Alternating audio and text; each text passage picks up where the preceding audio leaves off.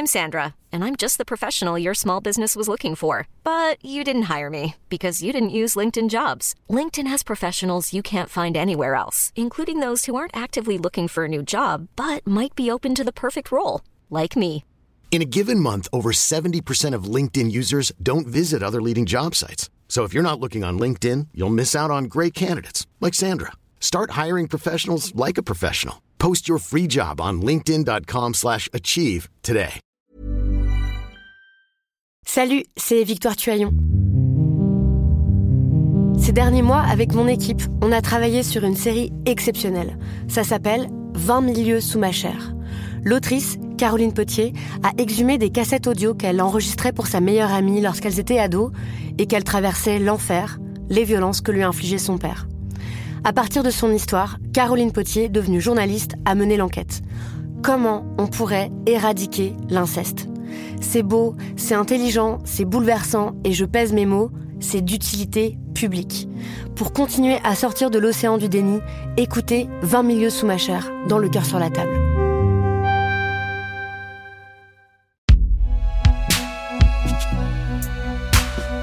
Rêver par Binge Salut, c'est Thomas Rozek. S'il y a bien un secteur d'activité qui ne bénéficiera ni d'aide, ni de plan de relance, ni de mesures de sauvegarde pour affronter la crise, c'est le travail du sexe. Angle mort par excellence auquel les pouvoirs publics renaclent à se confronter de peur de se voir tour à tour accusés de laxisme ou de rigorisme, laissant cette activité qu'on nous présente pour partie comme étant la plus vieille du monde dans un flou qui évidemment ne bénéficie pas aux plus concernés, à savoir les travailleuses et travailleurs du sexe. Ces derniers n'ont d'ailleurs pas attendu qu'on les aide pour imaginer des solutions alternatives et des sources de revenus supplémentaires. Ainsi, on a vu exploser récemment l'usage d'une plateforme jusqu'ici confidentielle, OnlyFans, présentée un peu rapidement comme l'Instagram du porno, surfant sur l'image d'un marché de l'érotisme à taille humaine. Mais est-ce que c'est si vrai que ça? Et surtout, est-ce que tout ça ne va pas creuser encore plus le sillon de précarité dans laquelle est déjà bien avancée la profession? Ce sera notre épisode du jour. Bienvenue dans Programme B. J'aime bien son contenu Twitter. C'est ça aussi qui m'a un peu poussé à me rapprocher de son OnlyFans. Ça faisait un moment en vrai que je la suivais sur euh, Twitter. Je savais pas comment la soutenir autrement. Euh, j'avais trouvé ce moyen-là de, la soutenir. C'était sympa. J'ai fait que du contenu gratuit pendant trois ans. Pour gagner de l'argent, il faut dépenser, enfin, il faut y passer énormément de temps. Et que si on ramène euh, un taux horaire, franchement, je gagne pas ma vie. Elles seront deux pour répondre à mes questions aujourd'hui. D'abord, ma consoeur Pauline Verdusier. Elle est journaliste indépendante. Elle s'intéresse depuis longtemps déjà à la question des réalités du travail du sexe et elle y consacre tout prochainement un livre. Il s'appelle Vilaine fille. Il va paraître aux éditions Anne Carrière et avec elle, j'ai d'abord eu envie de discuter d'un élément central, à savoir le poids des pratiques numériques dans le monde des travailleurs et travailleuses du sexe. L'évolution du numérique, ça a évidemment accompagné l'évolution du travail sexuel. Donc, par exemple, si on prend très simplement l'escorting, donc c'est une forme dite de prostitution entre guillemets, qui va se faire via des annonces en ligne. Donc il y a déjà cette forme-là, il y a eu le porno euh, en streaming, il y a les plateformes de webcam pour les cam girls, et donc il y a aussi des plateformes encore plus récentes comme euh, donc euh, OnlyFans, donc qui est un réseau social payant où en fait les abonnés de créateurs et créatrices de contenu vont payer une somme mensuelle qui va globalement entre 5 dollars à 50 dollars pour se voir proposer des contenus mmh. plutôt à caractère érotique, voire pornographique. Et donc ce genre de plateforme-là, effectivement, a été investi par des travailleurs et travailleuses du sexe comme parfois une forme de vitrine, parfois une manière de se faire un complément de revenus. Donc ça, c'est vraiment quelque chose euh, que, oui, qu'on voit aujourd'hui et qui est utilisé pareil de manière très diversifiée. C'est-à-dire qu'il y a des travailleuses du sexe qui vont vraiment investir ces plateformes-là et y passer énormément de temps. Euh, on va sûrement venir à la question de l'argent après, mais pour euh, avoir, en faire vraiment une source de revenus euh, peut-être conséquente, mais encore c'est difficile. Euh, d'autres vont l'utiliser comme un lien à leur communauté, entre guillemets. Enfin, on parle un peu d'Instagram du porno, c'est peut-être euh, un peu réducteur, mais c'est une image. Et donc à cette communauté-là, avec laquelle il va y avoir des interactions, des échanges de messages, etc. J'avais rencontré à New York un go-go dancer et, et ancienne escorte et, et performer X qui euh, s'appelle R.J. Thompson, qui est aussi juriste et, qui aide les travailleuses du sexe.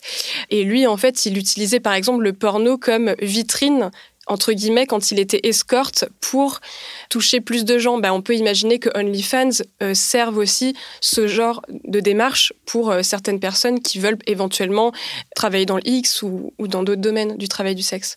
Le fait que ce soit payant euh, OnlyFans par abonnement, est-ce que c'est aussi une façon de structurer le marché, là pour parler en termes très économiques, mais pour structurer une activité qui peine à se faire reconnaître, notamment de ce point de vue-là, de faire reconnaître un statut concret qui passe par tout un tas de, de cases administratives à, cocher. Est-ce que ça, c'est un pas dans cette direction-là aussi? Disons que je pense que c'est un outil dont se saisissent euh, ces personnes-là, mais j'imagine comme euh, des travailleurs ou travailleuses indépendantes en général se sont saisis peut-être de YouTube ou d'Instagram pour euh, en tirer des revenus. C'est vrai que le travail du sexe en lui-même, il n'est pas illégal en France, c'est l'achat d'actes sexuels qui est passible de poursuite. Ça en fait une activité stigmatisée et très très compliquée enfin, à mener. Et donc effectivement, ce genre d'outil qui est une proposition de vente de contenu vidéo, photo qui, là, n'est pas illégal euh, en France et que les personnes peuvent acheter, enfin peuvent payer pour ces contenus-là, euh, c'est un outil effectivement dont se saisissent les travailleuses du sexe. Mmh. Et éventuellement aussi, il y a peut-être aussi une forme de, pas de normalisation qui va avec, mais le fait de dire voilà, j'existe, j'ai tel message à porter ou, je fais ça, c'est mon travail. Euh, peut-être c'est aussi une forme de légitimation de ce travail-là ou de dire on a j'y ai droit et voici ce que je propose et voici ma communauté et voici mes revendications. Mmh. C'est aussi, j'imagine, une plateforme parfois de certaines personnes qui sont aussi très militantes, qui vont aussi beaucoup politiser leur message, euh, pas spécialement dans leur contenu sexuel, mais dans ce qu'elles vont exprimer sur les réseaux sociaux. Et donc ça, je pense que une partie des travailleuses du sexe peuvent s'en saisir pour ça. Est-ce qu'il n'y a pas le risque, par contre, de, voir euh, s'aggraver la, segmentation entre euh, un travail du sexe qui serait vu comme positif, euh, volontaire, militant, et euh, le travail forcé du sexe, qui est une réalité aussi, mais que personne que personne n'exclut de l'équation, mais que la séparation se fasse de plus en plus entre ceux qui ont l'accès à la technologie, la facilité, le public qui va avec, et les autres, malheureusement. Bah, évidemment, un outil comme OnlyFans ne va pas gommer les réalités très concrètes les conditions de vie très concrètes et d'existence des personnes euh, qui existent euh, en dehors de cette plateforme, qui est une dichotomie entre euh, l'image de la travailleuse du sexe émancipée qui gagne énormément d'argent, qui fait beaucoup rêver les médias, qui est très glamour, et la travailleuse qui est aussi une réalité quand même, je pense, conséquente, qui a des, gros problèmes financiers, qui a peut-être pas de papier, qui a peut-être pas de logement ou qui n'a pas de logement fixe. Cette dichotomie-là, euh, elle, elle existe dans le réel, mais en fait, il faut juste faire attention à ne pas englober le travail du sexe dans une figure particulière dans une représentation qui serait euh, l'avatar du travail du sexe, parce que c'est extrêmement réducteur. On a, on a tendance des fois à présenter ce type de plateforme euh, comme une espèce de circuit court euh, de, du porno ou de, ou de la consommation de, de, contenu érotique ou pornographique, comme si on, on, était dans un rapport directement du producteur au consommateur, en gros. On a tendance à pas mal idéaliser cette espèce de, de schéma qui serait vertueux pour tout le monde, en gros. J'ai l'impression que on masque, euh, on utilise cet argument pour masquer une réalité qui est un peu plus complexe et un peu plus euh, capitalistique. Oui, et, c'est typique, j'ai envie de dire, des représentations du travail du sexe en général. C'est-à-dire qu'on a vraiment tendance à le réduire à euh, des figures archétypale ou à des éléments de langage un peu sensationnalistes. Encore une fois, il y a eu plein d'articles pour dire regardez tel travail du sexe qui gagne 10 euh, 000 dollars par mois. Euh, euh, et d'ailleurs, il y a une, femme sur Twitter qui a posté une cap écran de ses revenus. effectivement, en un mois et demi, elle avait gagné 10 000 dollars. Mais elle s'est pris une vague de critiques, de messages terribles, de rage, de haine, de violence. Hum, derrière cette image-là, ce que ça cache, donc comme je l'ai dit, c'est aussi le travail et des réalités euh, vraiment euh, diverses, mais c'est aussi euh, tous les risques qu'il y a derrière inhérents à cet aspect comme vous dites, capitalistique et, et très compliqué, qui sont, bah, oui, donc il y a un circuit court, c'est-à-dire que le consommateur et le producteur ou la productrice peuvent entrer directement en contact, c'est-à-dire parler par message, où euh, la personne peut proposer une vidéo personnalisée. Il y a une forme de personnalisation, d'interaction, mais ça, ça expose à des violences, euh, du cyberharcèlement, euh, du revenge porn, donc des leaks de vidéos, de photos.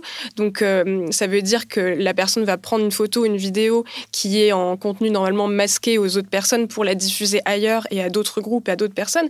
Des risques d'out donc ça veut dire euh, euh, révéler l'identité, par exemple, de travailleuse du sexe d'une personne euh, publiquement alors qu'elle ne le souhaite pas ou à des proches. En fait, il y a tout un système de violence qui se voit déjà dans le travail du sexe direct, dans l'escorting, dans la prostitution, dans le travail de rue, qui se répercute évidemment sur un outil tel que OnlyFans, où en plus, certes, on se voit pas dans, la vraie vie, enfin, c'est quand même la vraie vie, mais on se voit pas en réel, mais il y a un contact direct, il y a une prise réelle. Et donc là, on peut retrouver des mécanismes de violence, des mécanismes de, de chantage, des mécanismes voilà, de violence entre clients et euh, travailleuses du sexe. On a aussi beaucoup présenté euh, ces plateformes-là comme participant d'une espèce de nouveau mode de vie qui est euh, le, ce qu'on appelle aux États-Unis le side hustle. Donc c'est le, le, petit bonus en plus quelque part, le fait d'avoir voilà j'ai une activité rémunérée supplémentaire en plus de mon activité centrale et le fait que le travail érotique ou le travail pornographique entre totalement dans cette dans cette catégorie-là. Là aussi, ça participe peut-être d'une forme de glamourisation ou de d'essentialisation de ce qu'est euh, la, réalité du travail du sexe? Oui, absolument. Et, en plus, c'est une belle preuve en fait des injonctions contradictoires qui visent les travailleuses du sexe, qui, il faut le rappeler, sont quand même, même si c'est que un side job, peuvent être vraiment extrêmement stigmatisées et victimes de toute forme de, violence, euh, verbale ou physique, il faut le rappeler.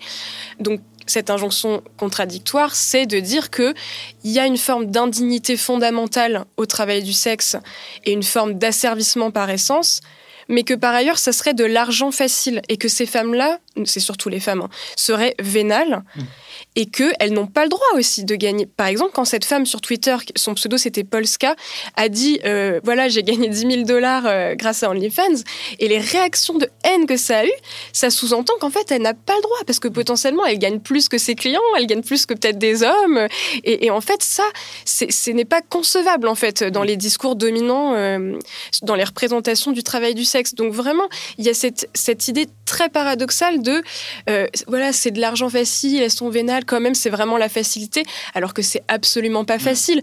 En fait, euh, dans le travail du sexe, il y a beaucoup aussi de négociations, c'est-à-dire qu'il y a beaucoup de clients qui essaient, par exemple dans l'escorting, qui essaient de négocier les tarifs, les pratiques, qui vont vous harceler de textos, qui vont jamais prendre le rendez-vous, qui vont euh, euh, vous faire attendre ou vous poser des lapins, qui vont vous menacer. Enfin, et, et, ça, c'est des mécaniques, encore une fois, qui vont se retrouver sur des plateformes en ligne avec tout ce qu'on a dit, cyberharcèlement, menaces, chantage, etc. Donc, c'est vraiment injuste de à la fois dire au travail du sexe qu'elles n'ont pas le droit mm. d'exercer cette activité et qu'elle est indigne et que ce sont des femmes qui promeuvent un esclavage et de les accuser de tous les maux, et à la fois de leur dire que c'est de l'argent facilement gagné et qu'elles n'ont pas le droit de le faire parce que c'est vu comme amoral.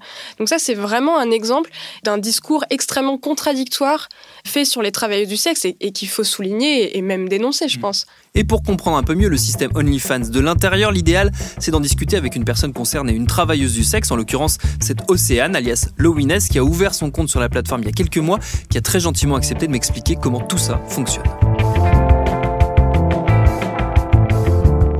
Pour s'inscrire, c'est une vraie bataille. Euh, bon, alors déjà, euh, moi, je parle pas très bien anglais. La plateforme est complètement en anglais. Enfin, il y a une traduction automatique, mais ils traduisent fan par ventilateur. Donc, euh, c'est pour donner une idée. C'est pas, c'est pas terrible.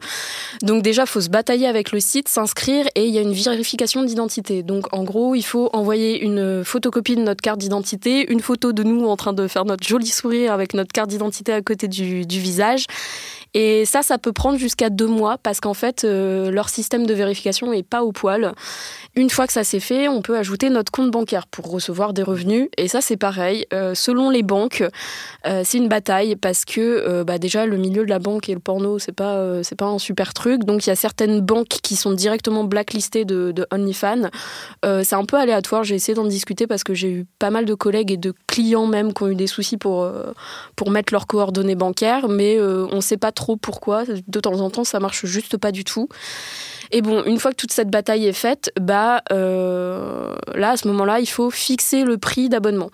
Donc euh, moi je me suis posé la question qu'est-ce que je vais poster sur la plateforme?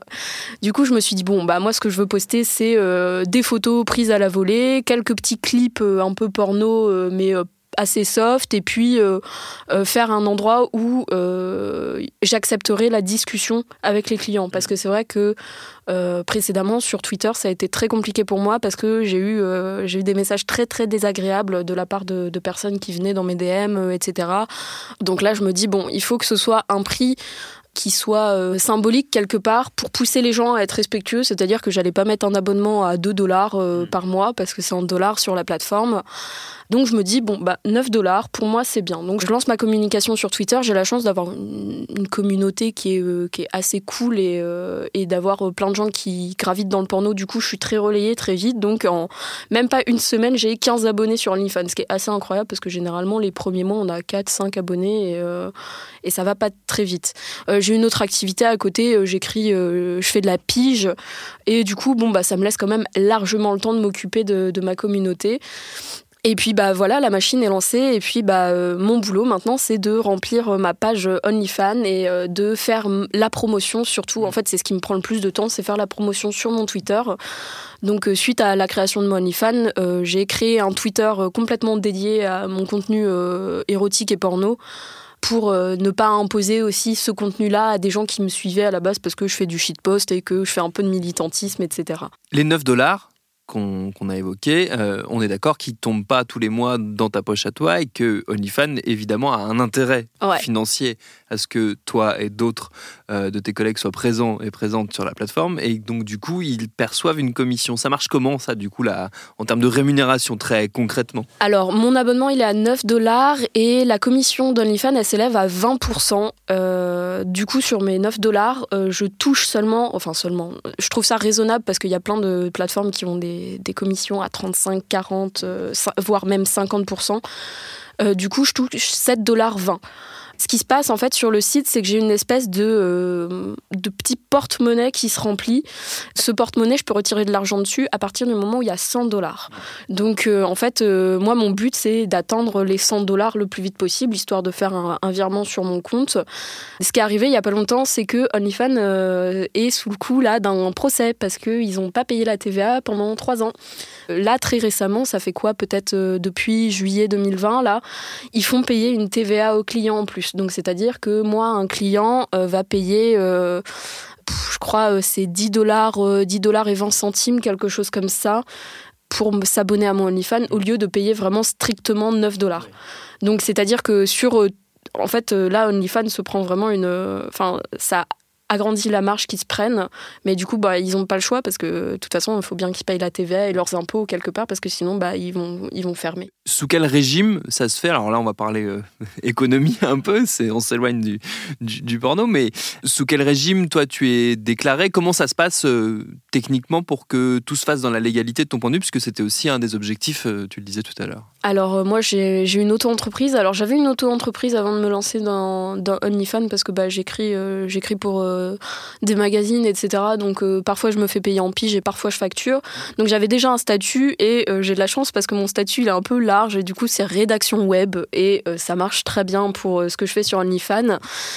Et du coup, bah, ce qui se passe, c'est que bah, tous les trimestres, je déclare mes, revenus à l'URSSAF et je donne encore 20% de mon revenu à l'URSSAF. C'est aussi pour ça que bah, c'est un peu précarisant parce que OnlyFans ne nous paye pas euh, en salaire, quoi. C'est pas un salaire du tout, c'est un espèce de revenu un peu bâtard. Euh, nous, c'est une, galère. Bah, c'est aussi sur ça qu'on s'aide beaucoup avec les collègues, c'est sur les déclarations, euh, tout ce qui est un peu fiscalité, etc. Parce que en fait, on ne sait pas comment déclarer. Moi, la première fois que j'ai fait ma déclaration à l'URSSAF avec mes revenus OnlyFans, je me suis dit, mais je fais comment? Je fais comment? J'ai pas de facture, j'ai pas de papier à donner, euh, je, je, sais pas du tout. On m'a dit, bah, déclare le revenu comme ça, et puis bah, si un jour, euh, bah, tu montres ton relevé de compte, et puis c'est tout.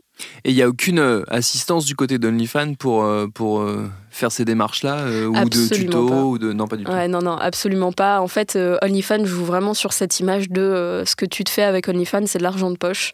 C'est ce qu'on reproche un petit peu à la plateforme parce que du coup il y a beaucoup de beaucoup de personnes qui se lancent sans savoir qu'il faut déclarer cet argent. On est obligé de rappeler constamment aux, nouvelles personnes qui se servent d'OnlyFans de c'est un travail, c'est considéré comme, comme un revenu. Du coup, il faut absolument le déclarer parce que sinon, il y a le fisc qui vient toquer à ta porte et c'est pas, c'est pas très bon, quoi. Faudrait qu'on ait un statut plus stable et plus légal euh, quelque part parce que là, bah, on, on s'en sort pas, quoi. On est toujours euh, sur le fil de la lame à se dire, hum, à quel point c'est légal ce que je suis en train de faire, à quel point ça va être accepté par ma banque. Moi, je sais que sur mon relevé de compte, il y a écrit euh, mes, mes revenus d'OnlyFans, il y a écrit OnlyFans dessus. Donc, si un jour ma banquière veut faire du zèle et aller regarder sur Internet ce que c'est OnlyFans et que ça lui plaît pas, bah, je vais recevoir un petit coup de fil qui va me dire bon bah vous changez de banque.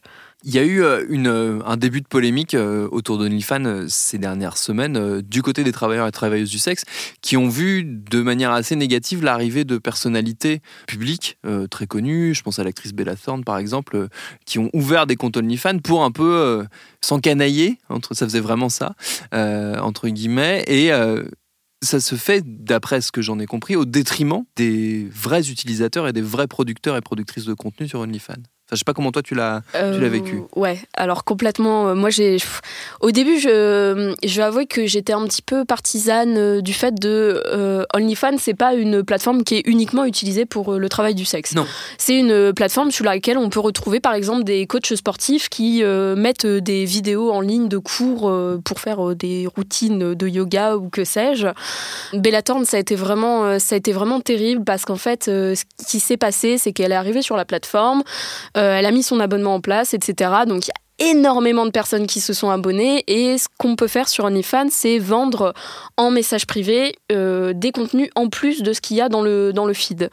Et euh, en fait, Bella Thorne, elle a fait ce système-là avec une photo en annonçant dans son message que c'était un nude. Elle a demandé, je crois, 200 dollars pour cette photo-là.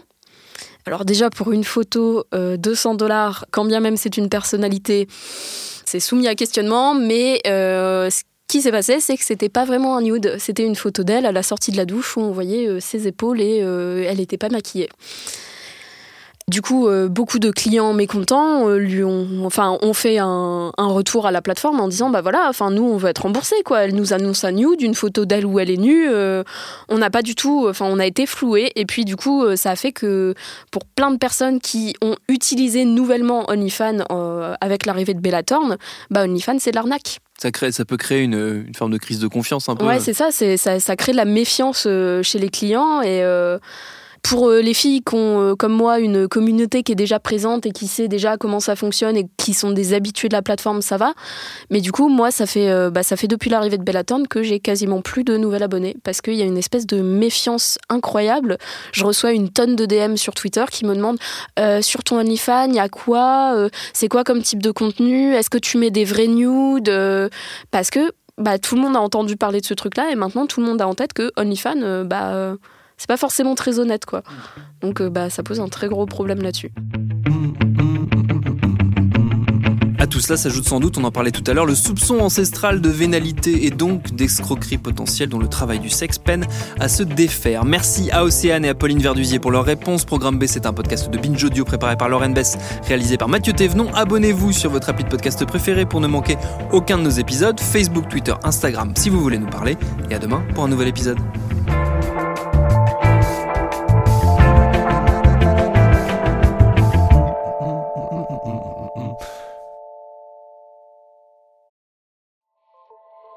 Salut, c'est Sinamir du podcast L'Affaire. En 2016, je suis monté sur un bateau de sauvetage en Méditerranée et ce que j'y ai vu n'a pas changé.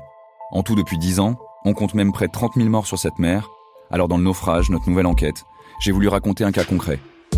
Comment 130 personnes sont mortes en 2021 à la frontière de l'Europe, malgré des dizaines d'appels de détresse. Qui n'a pas pu les sauver et pourquoi? Qui étaient ces disparus? Et surtout, comment on en est arrivé à ne plus parler de 130 personnes qui meurent le même jour sur un bateau au milieu de la Méditerranée? Le naufrage, c'est la nouvelle série du podcast L'affaire de Paradiso Média. Une enquête que vous pouvez retrouver gratuitement chaque semaine à partir du 27 mars 2024 sur toutes les applications de podcast.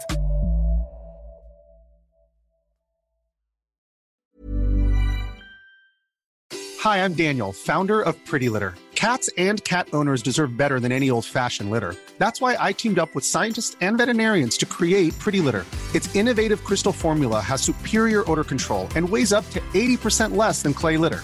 Pretty Litter even monitors health by changing colors to help detect early signs of potential illness. It's the world's smartest kitty litter. Go to prettylitter.com and use code ACAST for 20% off your first order and a free cat toy. Terms and conditions apply. See site for details.